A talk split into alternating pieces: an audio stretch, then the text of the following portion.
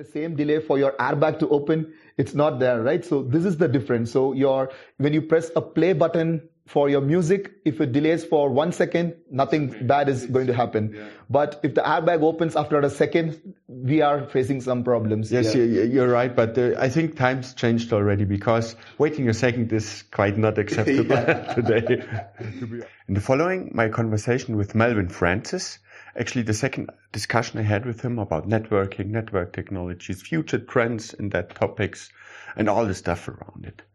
Um, we were going into details about real-time application in industries, and Melvin is one of those special guys which really try to test the stuff, which build test setups, which try to do networking in real time over wireless connections and not only talking about it. That's a special thing, I think. If you like that channel, just subscribe and have fun with my discussion with Melvin Francis. Um. Melvin. Hello. Nice to meet you again. Um, yeah. Second time talking about network stuff, actually. Yeah. Last time we were talking about TSN. Mm-hmm. So, um, can you give us a quick overview of what we were talking about? Yep. Uh, so, first of all, uh, thanks for uh, coming back to us. And your, I think this is the second time. And in the first video, we discussed a lot about uh, TSN and how TSN augments with OPC and how um, OPC plus TSN can be uh, the one of the best candidates for the industrial automation world. And uh, seeing your video, we got a, a, customer request, and then that valid customer request they changed uh, into a paying customer for us, which is really great. And we are happy that it uh, we had a, a valid query, uh, a customer request from uh, generated from your video, and it adds a lot of value to our company as well.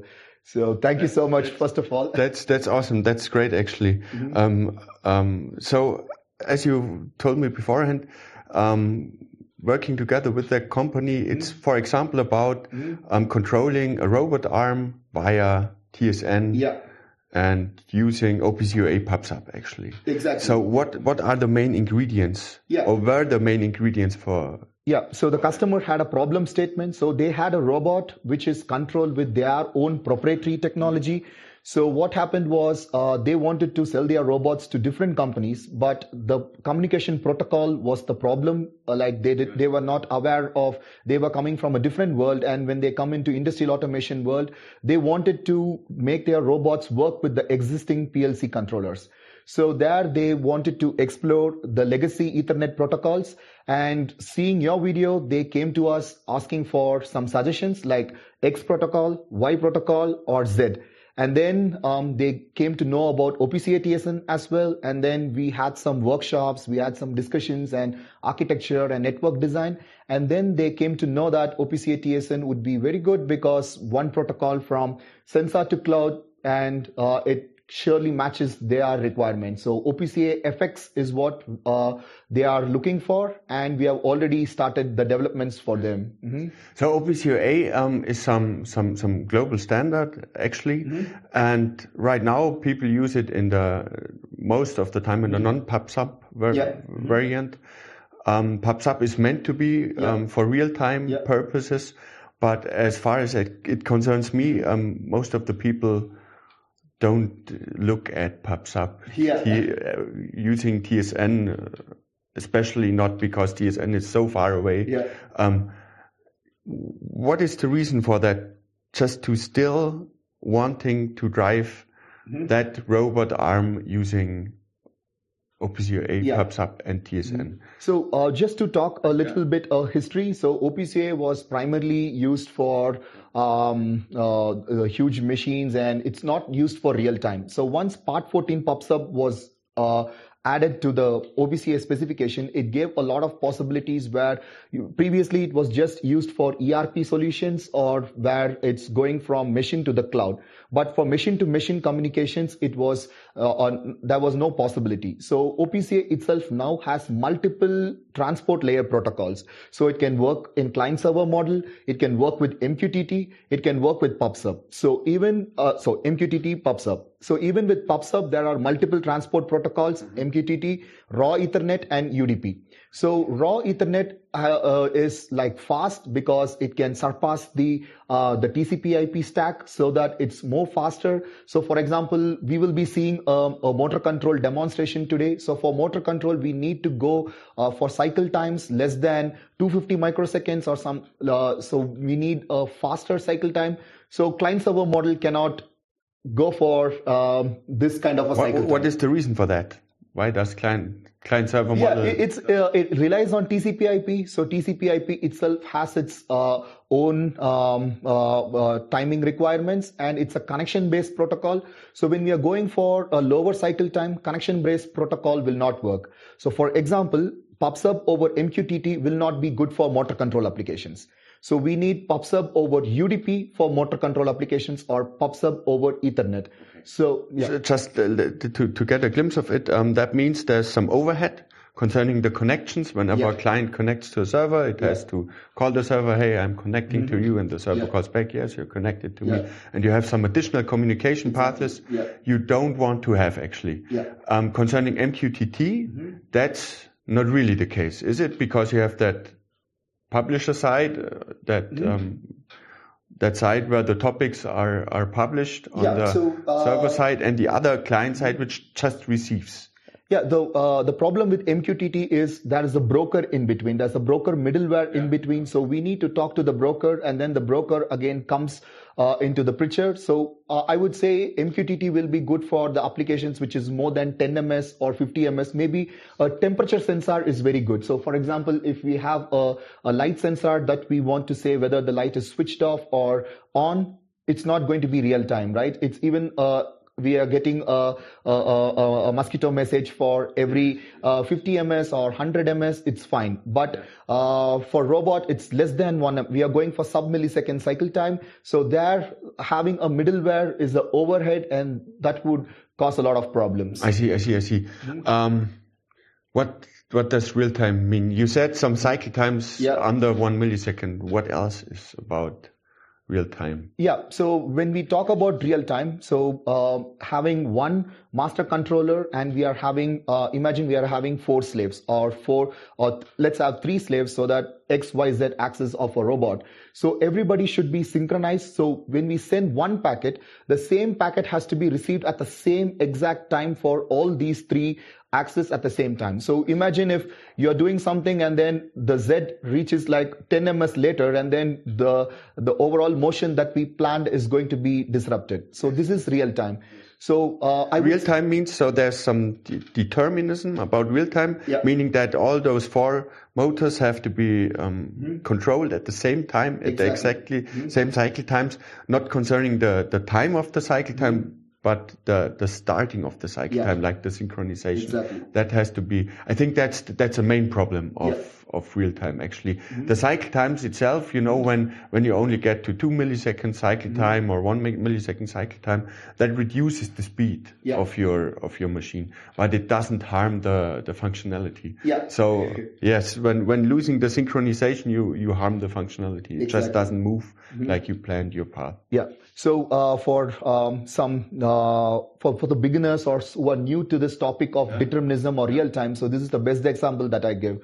So in a car, you're sitting and then you operate your power windows. Yeah. Even if it is delayed by 50 ms or 500 ms, it's fine. Yeah. Will you be okay with having the same delay for your airbag to open? It's not there, right? So this is the difference. So your when you press a play button for your music, if it delays for one second, nothing bad is going to happen. Yeah. But if the airbag opens after a second, we are facing some problems. Yes, yeah. you're right. But uh, I think times changed already because waiting a second is quite not acceptable today, to be honest. Yeah. But it's the same about steering. Like driving your car and steering, it's all normally there's some servo motions mm-hmm. down there, which which contains a lot of electrics because you have all of that steering the cars can do right now. Um, and even when you have a delay of mm-hmm. about 100 to 200 milliseconds, mm-hmm. that's that's not a good feeling yeah. steering your car. Exactly. So you have to get to down with cycle times also. So let's look at that stuff because it's moving so nicely. Yeah. So that is exactly yeah. what happens here. Mm-hmm. We have a just let me give some idea I have about that stuff. You, you have a motor over there, Mm-hmm. and that resembles some axis of a of a robot arm, Yeah. for example. Mm-hmm. And now that is moved via some control unit, which I assume is over there, Yeah. Mhm. um, which gives the positions to the motor, Yeah. and the motor um, gets to that position within a defined, Time. deterministic time. Yeah. Is it is is is that what happens there right now? And it is using OPC UA PubSub Exactly. Yeah. over TSN. over TSN. Yeah. So uh, to have a overview here, so uh, imagine like so this is like a, a small demonstrator that we spoke about, like one controller controlling like three um, uh, axis of the robot. So we have one controller which is a Linux box which has a Intel i210 NIC card which is TSN capable. So this is Uh, I, I, uh, that, that NIC card, that's a network card actually. So that's a yeah. network That- port yeah. with certain uh, abilities to communicate faster. Exactly. So they are TSN capable. It has 802.1 AS and 802.1 Q standards so that um, they are able to place the packets like every single time on the same um, uh, with jitter less than plus or minus one microsecond. So they are so accurate. So uh, they are synchronized with. Uh, so we have a switch here, and then we have the end device. So why we added a switch here is because the switch gives you the capability of adding more devices here. So this is a four-port switch. So imagine one controller, and then the other three ports can be used to connect more uh, devices like this. So the same demo can be easily expanded into uh, adding three more devices. So this particular uh, device continuously sends messages to here. So for example, um, if I try to uh, remove the cable from here, so I think I can uh, remove it here. so the robot, uh, the movement stops here. So it's so instantaneous. And then when the once I um, place it back, you can see the operation starts. Starts again. That's that's a nice thing because that makes it very clear that there's no Yeah. client server model connection No. stuff. Nobody has to talk about a new connection Exactly. because it's just data flowing mm-hmm. along the along the cable. Yeah. So to demonstrate this, like how accurate this is, so we built a, a Qt GUI on top of it, uh, on top of the Qt means some visualization stuff. Exactly. So it's like an HMI human machine interface. So this is this was done to um, explain to the viewers like how fast it is. So I uh, attached a push button that goes from here to the switch, and from the switch uh, we are uh, having the interface here. So if I press it, you can see like how fast it is. So there is no lag. It's fast. It's Yeah. fast for humans actually. yeah, yeah. So it's faster than humans. Yeah. So, so this gives you um, overview about how uh, we can do it, and also what we have done is, so this robot is doing some actions in a speed, and also we have integrated client server communications for a configuration. Now it is spinning, doing some actions at uh, a certain speed. So if I try to uh, increase the speed here, so you can see the motor is But that's communicated via the Client client, server, server, model. yeah. So- But because that's sufficient. Yeah, so this is like on top, everything is PubSub, and in the bottom, like we have done to show that even uh, client server model is possible.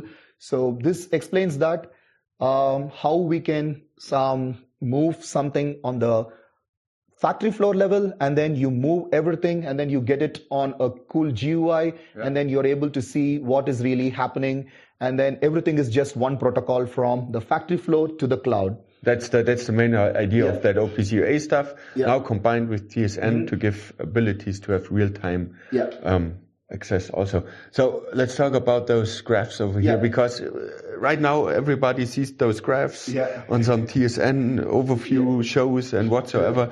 But I think most people don't really understand what's that all about. So this shows that always the real-time traffic is allocated some time here, and then the At some time, that means that's kind of a, a, a bar of Yeah. timestamps. Yeah. And now we see that that purple stuff is always, always- at about 650 Yeah, microseconds. microseconds So we have given one- after the start of a of a communication slot. Yeah. So I think uh, who, viewers who are uh, new to TSN, they can see our first video, which you can share a link. Uh, so they, we have explained, we have talking like spoken like for 20 minutes about uh, yeah, the basics.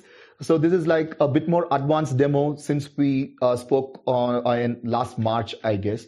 So you can see this is the jitter graph, like how the packets are coming in. So you can see this uh, anomaly is detected because we removed the cable and that anomaly was detected here. Ah, awesome. Yeah. That's. Yeah. So that's how. Uh, so this is like a test suite that we have done, developed, uh, which will enable the users to see how TSN is performing on their factory floor. Yeah. So that that's great. Um, that that other color is some other communication. Yeah. Some other communications which we have generated here. So it just loops back and then. Yeah. Speaking about that one millisecond, I think you have a cycle time of one one millisecond. Yeah, yeah. Uh, or I Yeah, it's one. I suppose Yeah. you have. So that would start over here, and we have a graph going uh, until here. Yeah. And now you could have some more communication parts in there. How, how much information can you pack in such? So uh, it depends upon your um, uh, Ethernet interface um, uh, capability. If it is like 100 Mbps uh, device, it, uh, so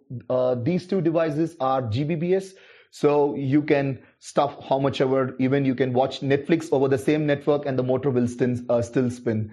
So we can have everything in the same network, and then we are okay. But sometimes when we are going for a smaller, uh, like 100 Mbps, then we need to plan our network more uh, precisely uh, to pack the packets.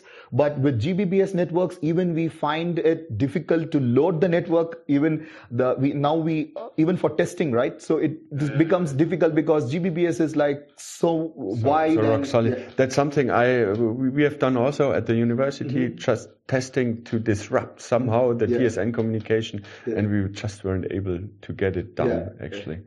Um, some more questions about that switch actually. So it's a it's a it's a special switch. We, Exactly, we have yeah. covered that in last time, but um, does it work uh, autonomously? Meaning, do you need to configure it? Yeah. So You still need to configure. Yeah. So once you buy it from uh, the factory, like when it comes, once you open the box, it is like just like a normal uh, switch. Uh, it, uh, it is not a managed switch. It is uh, normal. It just gets the packet and then forwards it uh, to others. So you need to do uh, the configurations for time sync. First of all, you need to do, configure the parameters for 802.1 AS. Uh, you need to specify the priorities. Is it like time sync capable? So you need to uh, click few buttons. So they have a very good interface uh, for Moxa. And also you can also use netconf to do this download of the configurations. So whatever you're seeing, all these um, uh, uh, scheduling is done by the switch.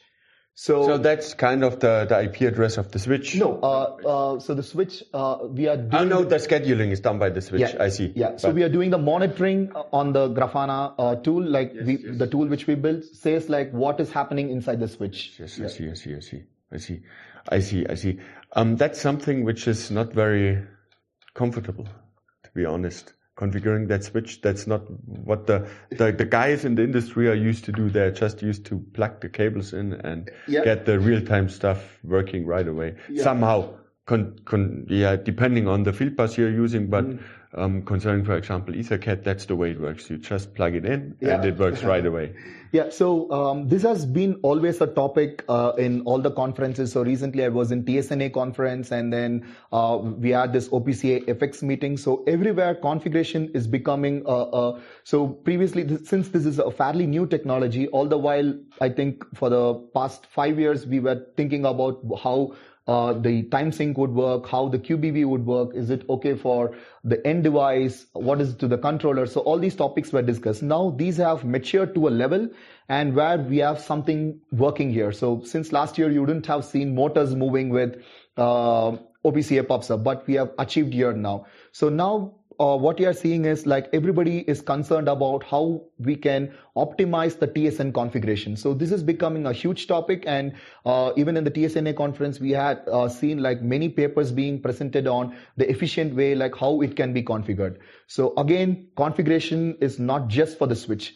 So um, it again, uh, we need to subdivide into uh, multi-port uh, end devices. So imagine like, so this device has like two ports. So if I want to connect three devices, I can do a daisy chain and then I can connect it. So when it comes to a two port, the configuration becomes more big. So when it's a bridge network, it's not going to be very simple to configure. So again, uh, uh, we need to have more stuff inside, like we need to uh, integrate netconf even inside this particular device, which is like a low footprint platform, but still uh, we need to do almost all the configuration that needs for the switch.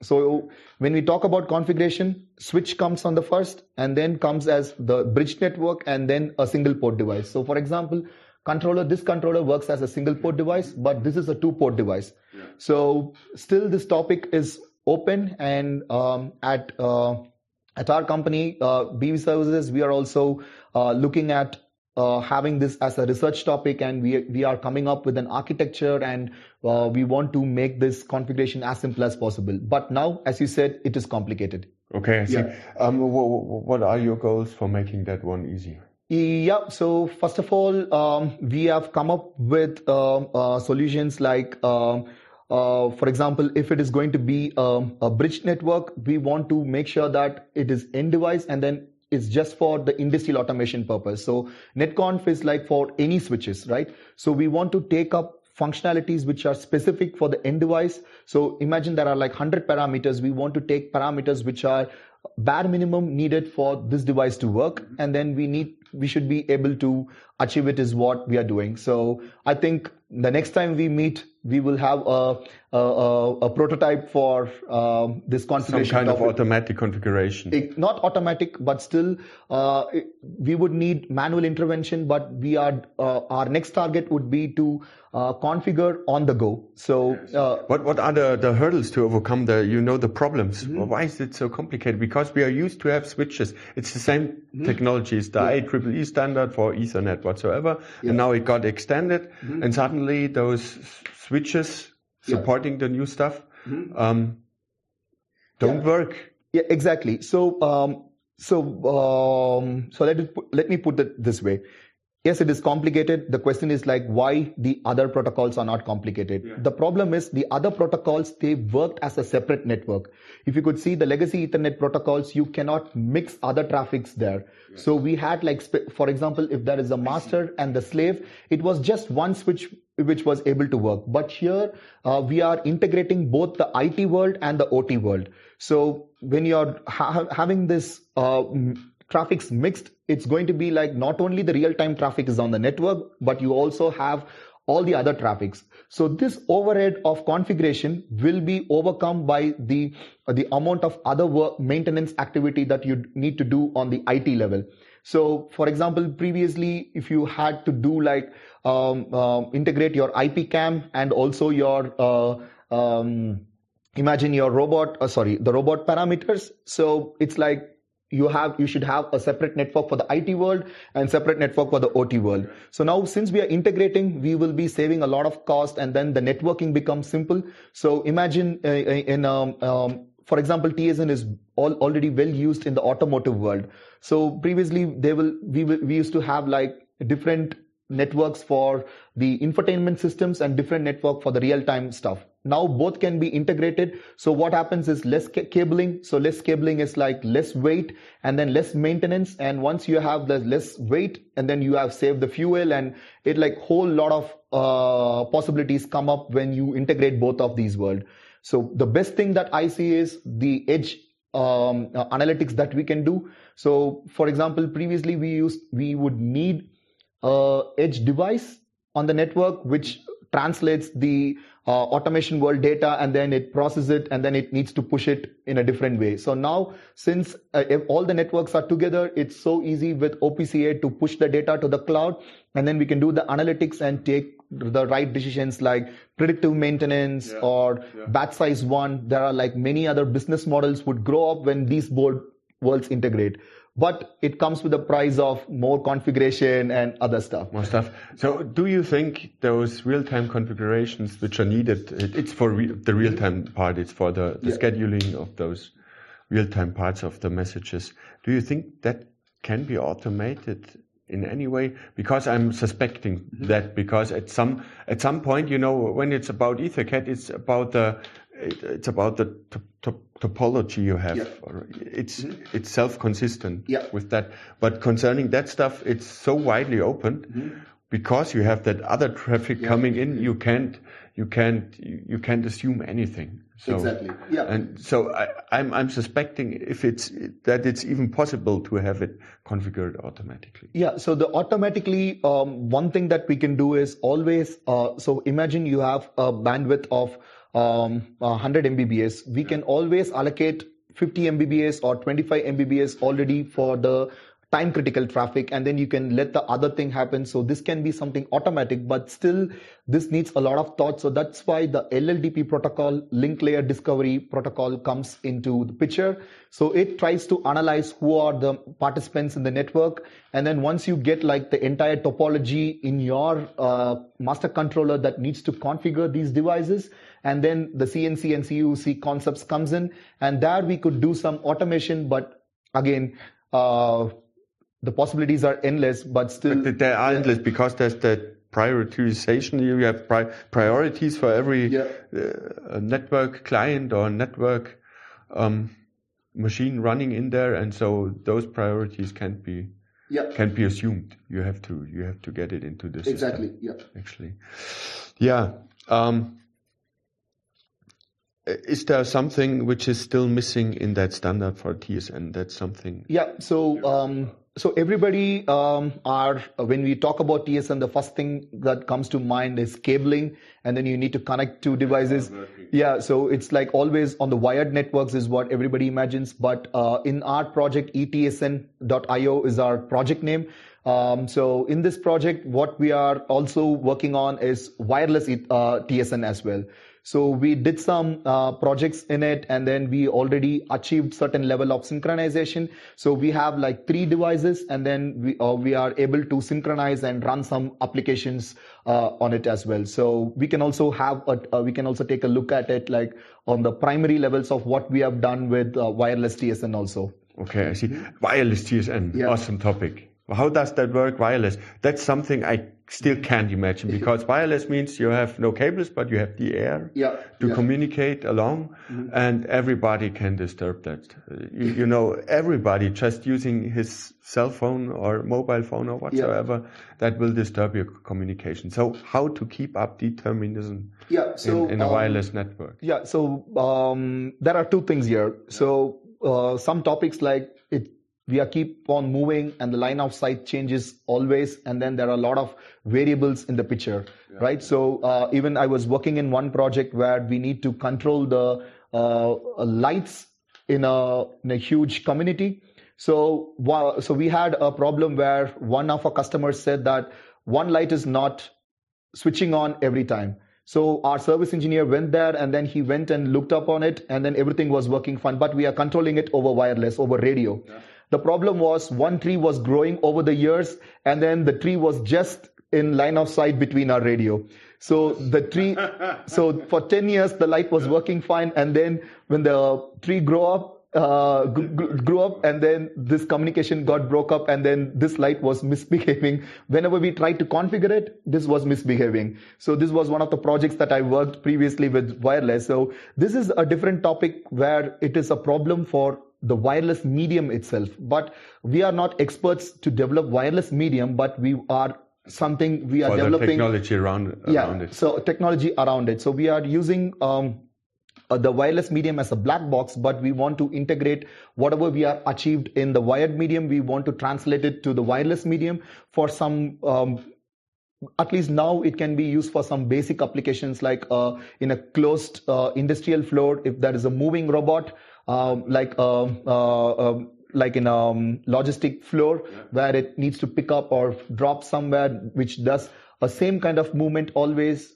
at these kind of small applications i think our uh, technology can be used already you, you could uh, to be to, to you could really control the the, the motors of that moving robot of mm-hmm. that HEV uh-huh. um, kind of online via the cable via the the wireless LAN exactly medium. yeah So right now, um, kind of moving the same movement that modem Yeah. does, but just using wireless. Yeah, so we are, uh, as as long as the medium is open, open and not disturbed. not disturbed. We are confident about that. So we have already uh, we are sending some control signals to toggle some LEDs. So we are at that level. So still we have not progressed. So this project is still we are having a span till June. So this is like a funded project from the German government, and uh, still uh, we have time till June. So our next steps we have uh, reached some um, maturity level in the wired medium. So we have already started putting work on the wireless network. So maybe we can also see a demo video now uh, about like. Hello everyone. Uh, today we have an update. So in the last video, you would have seen just the LEDs blinking. So now we are going to um, see what is this setup really is meant for. Okay, so there are uh, two slaves. So this is one slave, this is another slave, and this is the master. And the master also acts as an uh, access point. So today we are going to see how time synchronization is possible over Wi-Fi. So this is wireless TSN um, is what we are going to demo today. So this is the access point. So I'm powering on the access point here. So you can see that the access point is switched on and then the yellow lights here shows that these two slaves are connected to the access point and the red LED is the uh, one pulse per second LED. So now you can see that they are all synchronized. So even if I move it around, so um, I have just made this a wireless part, but these are still connected. And then you can see the terminal prints here. So once I remove the power from here, you can see they are all going out of sync. And then you can see the red LED is totally out of sync. In a matter of time, they will go out of sync here. You can see uh, that they are all scrambled here and here again um, the red LED here is off. So once I power it on, you can also see the terminal prints on the screen. Um, so they will start getting the signal and then yeah, now they are connected and then now you can see all the pulse per second are aligning. Yeah, now they are all in time sync now. And you can see this is the offset between the neighbor offset is being printed here and this is the master. These are the slaves. And this is one very small demo about how wireless tsn works. And Yeah, now you can see the 1 pps signal is being captured and then the accuracy between two devices that is synced over uh, Wi-Fi is between uh, plus or minus now it is minus 6 microseconds now this is a live pps signal that we have captured in our um uh, test suit. So this is what is happening in the live. So also now you can see it is in the five seconds. So for every five seconds we are uh, uh, we are updating this graph, and also uh, what you are seeing is the last five minutes caption that you are seeing. So also uh, uh, Marvin, can you change it to a longer duration? For example, 30 minutes or 15 Uh, yeah. minutes? yeah maybe last one hour is also fine yeah so you can see uh, here we had one glitch here when we switched on and off um, the system there was a huge glitch but other than that it was every time it was very stable here. And also can you sh- uh, switch it to last two hours? Yeah. So we can see uh, it's fairly uh, stable. And then um, we have captured it uh, using our tsn uh, test suit. So this is the uh, yeah now it's over two hours. You can see there's just one glitch. This is to show that uh, our test suit is capable to uh, capture these kind of uh, outliers in the system so this is the accuracy that we are doing and uh, thank you everyone Okay, Rich, uh, so um, we saw a lot of awesome stuff, Yeah. and now um, the question is, what what will you do in the future? What are you showing in the future? Like there's this SPS. Yep. So at SPS, um, so uh, we are having two booths. So one at OSADL. So that's what you're seeing now. So uh, I think uh, you and your viewers have already had a preview that we will be uh, showing at the fair. And we one more, we are having our own booth, so that's going to be a bigger demo. So where we will be showing motion control, we will be having um, a robot, and also uh, we will show that uh, our ETSN uh, SDK, which is an OPC ETSN SDK, can work on multiple RTOS platforms, multiple hardware platforms, and then we can everything else is synchronized. So we give them the OPC UA publisher, subscriber, server, and also the 802.1 uh, uh, stack, PTP stack. So all of them working not only with um, the ETSN stack, but also with other stacks like Open62541 and other proprietary uh, implementations as well. So we are also going to demonstrate interoperability. And one cool thing that we will be adding on top of it is our Coligo uh, device so which is an edge aiot platform which does uh, um, artificial intelligence kind of analytics on the edge. So this will be using the OPC UA server and then it will be taking out the data. And for example um, if the robot moves and then for example if i stop this motor and then immediately you can see that there is an anomaly uh, recorded on the uh, analytics, side. analytics side. So immediately it gives you alarms. It's configurable and also, uh, Coligo gives us a feature where um, you you put it on the edge, and then if you have an OPC UA server running, you just connect it, and then with, with like few clicks, you can easily ex- expose it to the uh, cloud like uh, Amazon, or you can also do it with uh, Azure uh, cloud or AWS cloud. In like five or six clicks, you get it exposed like instantly. So uh, is that uh, artificial intelligence mm-hmm. part running on the Coligo platform yeah, actually in parts. So yeah, it's, it's the inference which is mm-hmm. running. Yeah, now. it's not running on the cloud. It runs on the edge. So it's real time. Uh, um, analytics that is running on the edge. That's that's a, another part. The, the industry guys are always concerned about yeah. the data.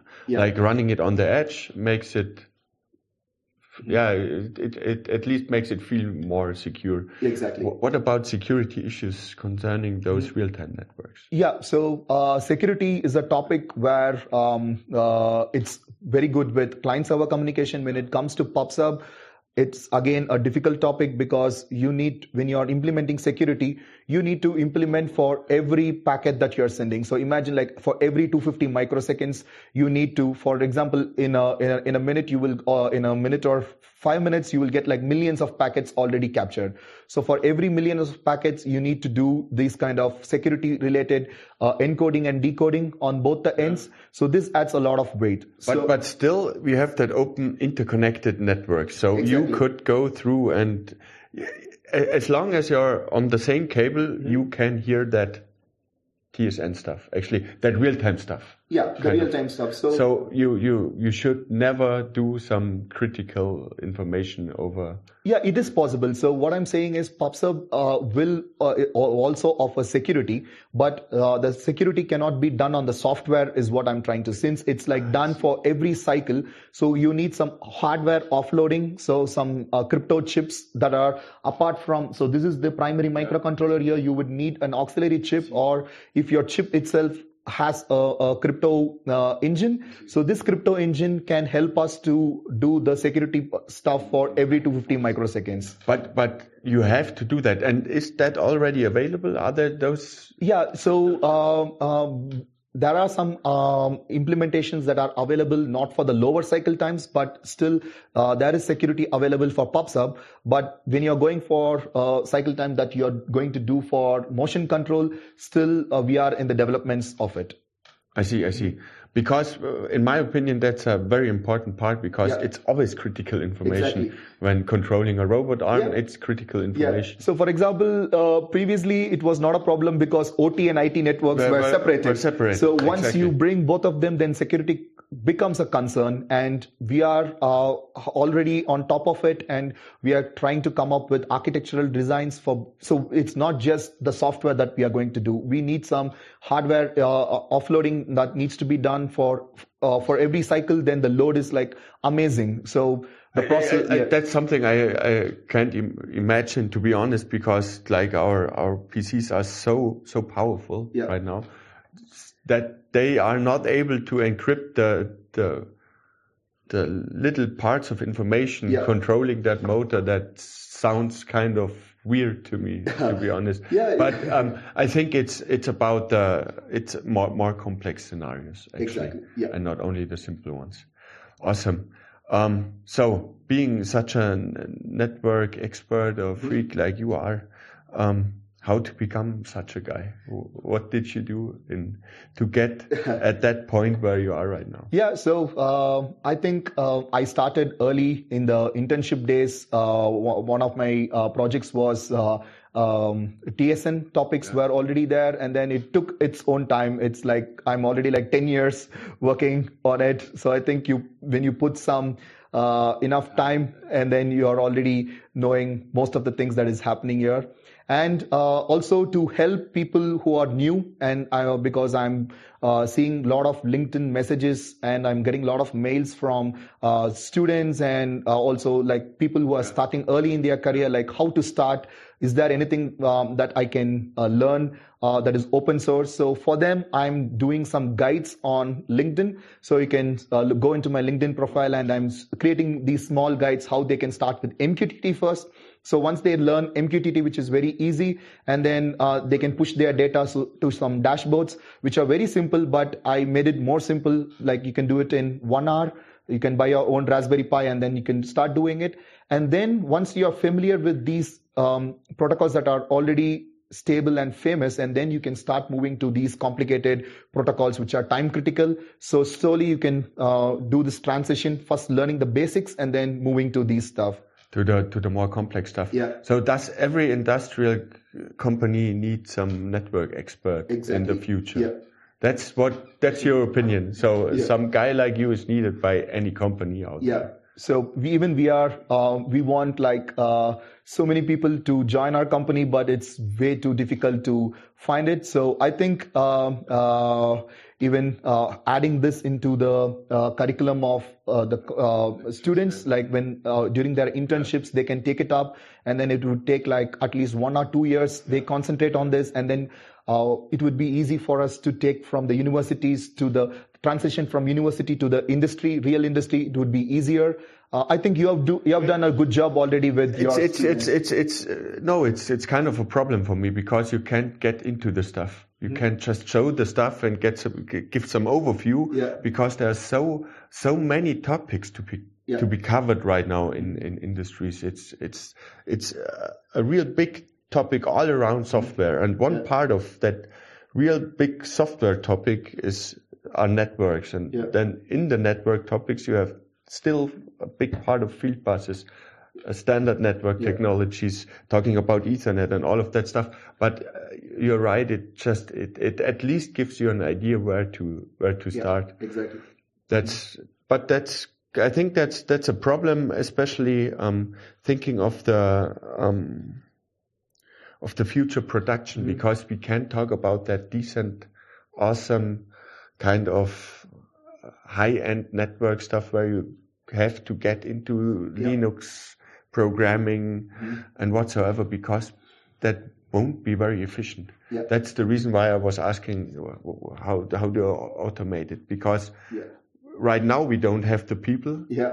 and as far as it concerns me within the next 10 years there will be even less people and that's Exactly. that's worldwide that's not just about germany that's at every place Yeah. and that that problem has to be somehow Mm. tackled in some way and the way to tackle it in my opinion is to Mm. automate the things. Yeah. to automate production to automate network configuration and to automate anything which is available. Okay awesome melvin. Thank you very much for talking to me again.